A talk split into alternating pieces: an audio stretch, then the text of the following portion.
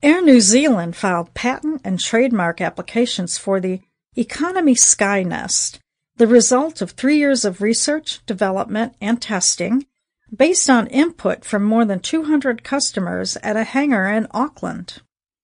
According to the airline announcement, the Sky Nest will consist of six full-length, lie-flat sleep pods in the economy cabin. The exact location within the aircraft is yet to be confirmed.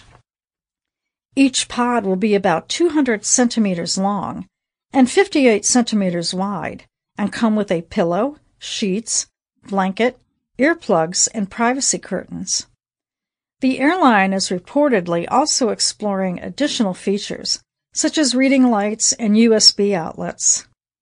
The airline will reportedly make a final decision on the Economy Skynest in 2021, once it has assessed the performance of its inaugural year of Auckland, New York operations, due to take flight in October this year. That flight will take an estimated 17 hours and 40 minutes one way, making it one of the longest in the world.